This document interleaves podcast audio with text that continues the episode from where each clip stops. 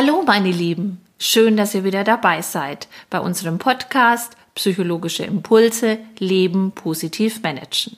Mein Name ist Claudia Graser, ich habe eine Praxis für Psychotherapie und bin Heilpraktikerin für Psychotherapie.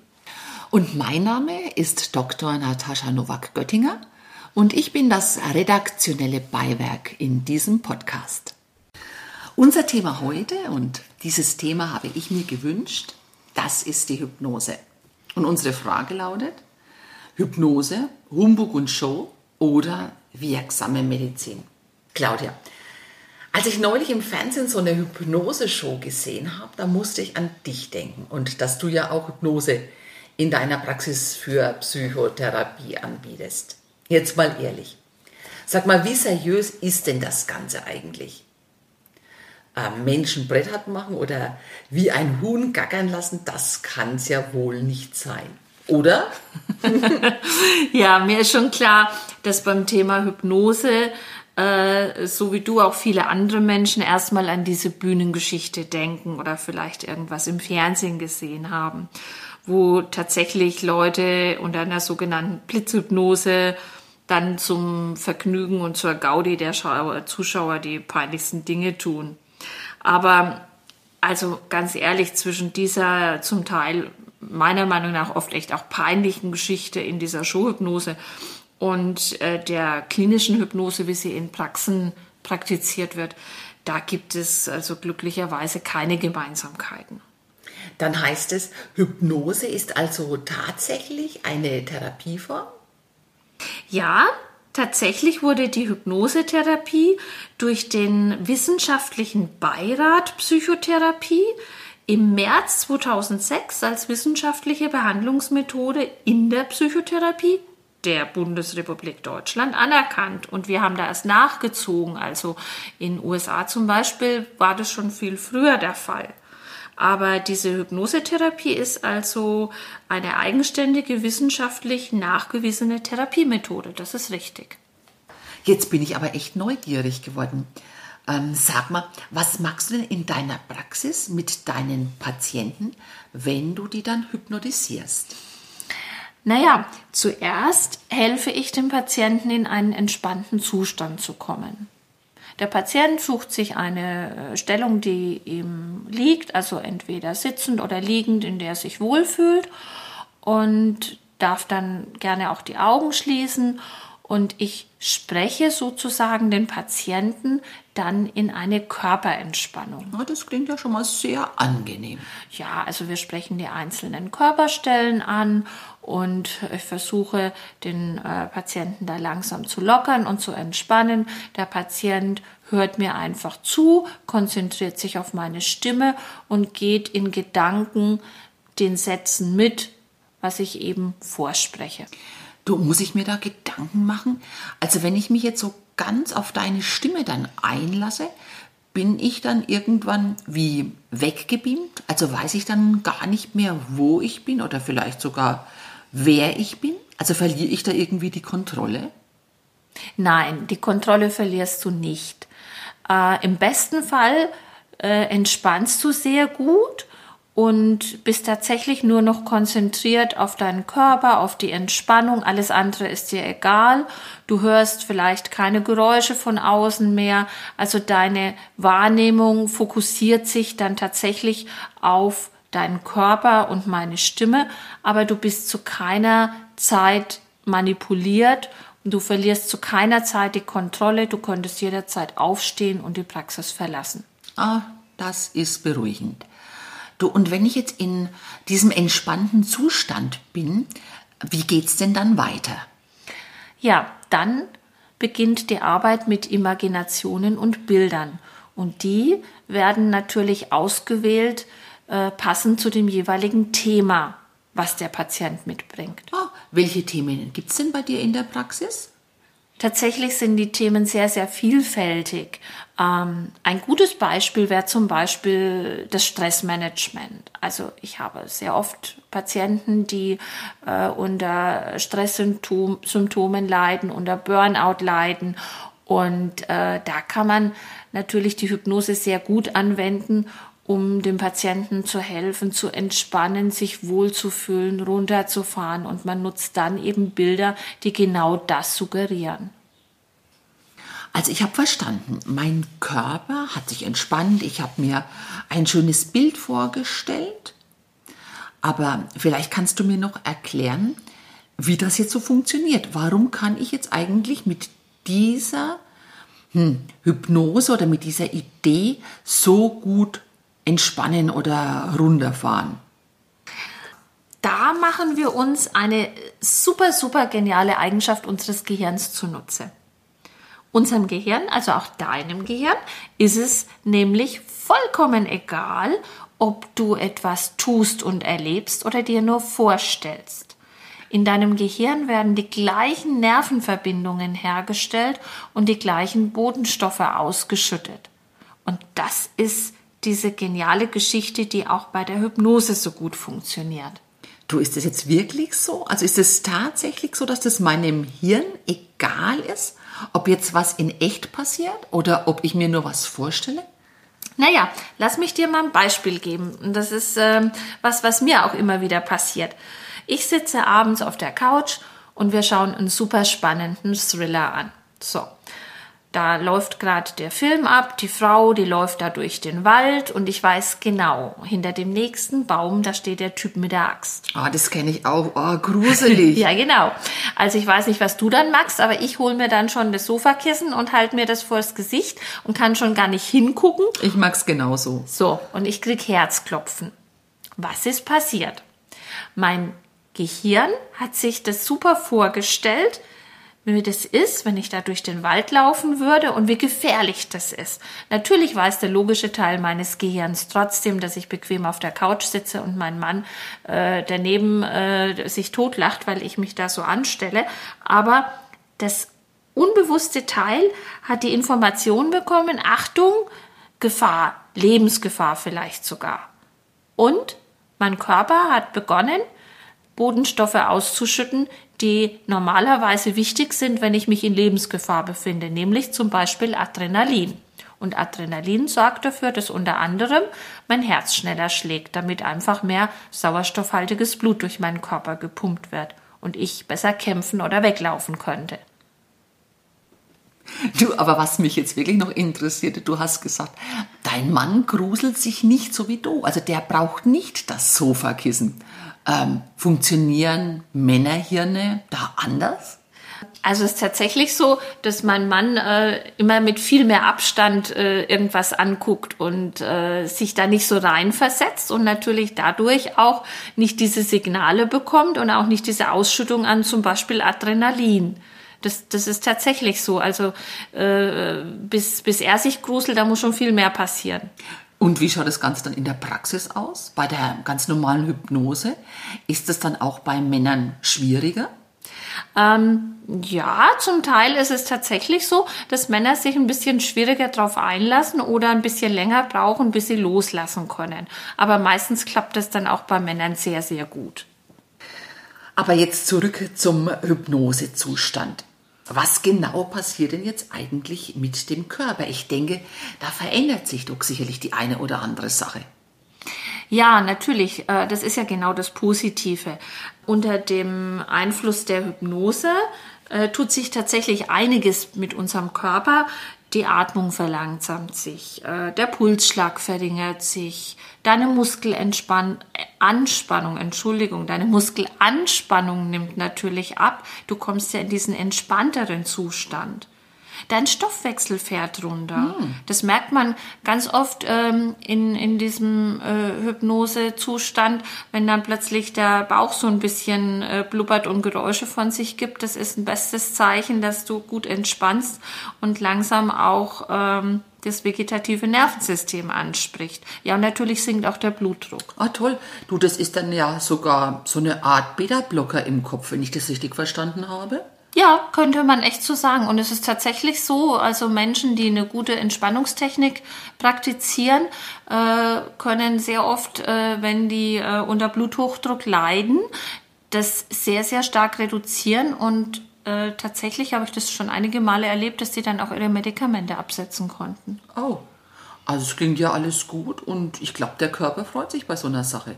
Aber bei uns ist ja auch noch mal das Hirn ein großes Thema. Wie schaut es denn da aus? Passiert da auch was im Hirn?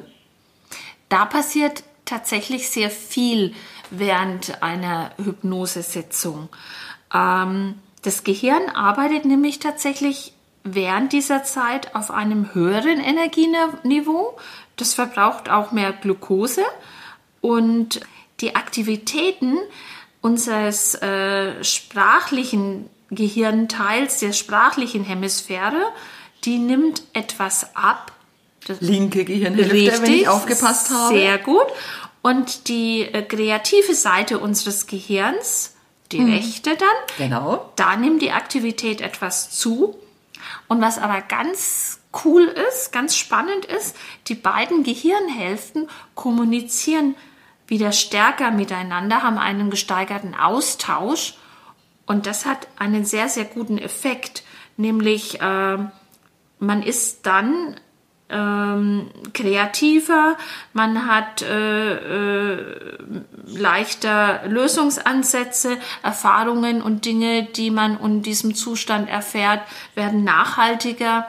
Also wenn du zum Beispiel in diesem Zustand Vokabeln vorgesagt bekommst, die lernst du dann leichter. Da gibt's ja auch diese Lernmethode, da kennst du dich gut aus. Super Learning. Genau.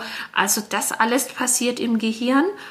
Und mein Lieblingspunkt, die Reihenfolge der Wahrnehmung läuft umgekehrt ab. Du, da muss ich jetzt aber noch mal einhaken. Was heißt es das jetzt, dass hier die Reihenfolge umgekehrt abläuft? Also die äußeren Sinnesreize ähm, Beispiel, ich kneife. Autsch! Naja, so schlimm war das jetzt nicht. Naja. Aber was passiert? Äh, wenn man sich kneift, dann werden die Nerven leiten die Information ans Gehirn weiter und das Gehirn registriert Schmerz. Schmerzareal wird aktiviert und wir spüren den Schmerz. So, das heißt, ein äußerer Reiz musste stattfinden, damit wir den Schmerz spüren. In der Hypnose läuft das genau umgekehrt ab. Ah, dann ist es also wieder dieses Ding, dass es meinem Gehirn egal ist, ob ich was tue und erlebe oder ob ich mir das Ganze nur vorstelle. Habe ich das richtig verstanden? Ja, genau, das spielt da mit rein. Es ist aber, es geht noch weiter. Es ist so, dass du dir dann was vorstellst. Zum Beispiel, du liegst wunderbar im, in der warmen Sonne am, am herrlichen Strand und du stellst dir das sehr intensiv vor und kannst dann tatsächlich diese Wärme und diesen weichen Sand auch spüren. Also über die Vorstellung kriegst du ein körperliches Gefühl. Hm, das klingt gut. Und ähm, kann das Ganze jetzt auch dann praktisch für deine Patienten hilfreich sein? Also ganz platt gefragt, was haben deine Patienten davon? Naja, stell dir doch mal vor, du hast so ein schönes Bild was du immer wieder hervorrufen kannst, ganz schnell, wenn du gestresst bist und du fühlst dich dann sofort entspannter und lockerer. Das wäre praktisch äh, ein, äh, wie soll ich sagen, ein, ein Beruhigungsmittel, was du immer dabei hast, weil du selbst hervorrufen kannst. So, das ist ein toller Alltagstipp.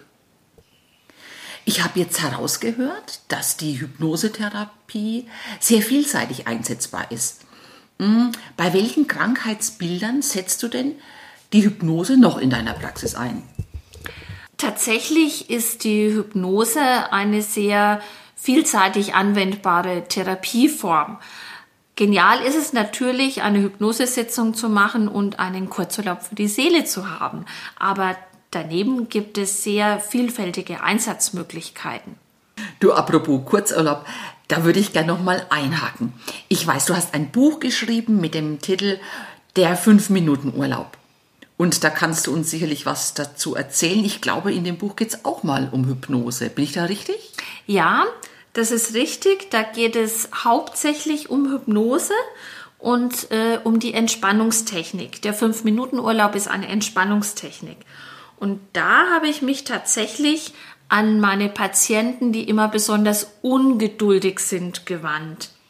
Äh, die hatten den Wunsch, eine Entspannungstechnik zu praktizieren, die einfach ist, wo Sie also nicht ewig lernen müssen und üben müssen, die kurz ist, also nicht eine halbe Stunde oder Stunde täglich, sondern bitte ein paar Minütchen, die jederzeit griffbereit ist die überall nutzbar ist, also nicht erst einen Ort aufsuchen müssen, wo man dann also die Ruhe hat und sich hinlegen darf oder muss.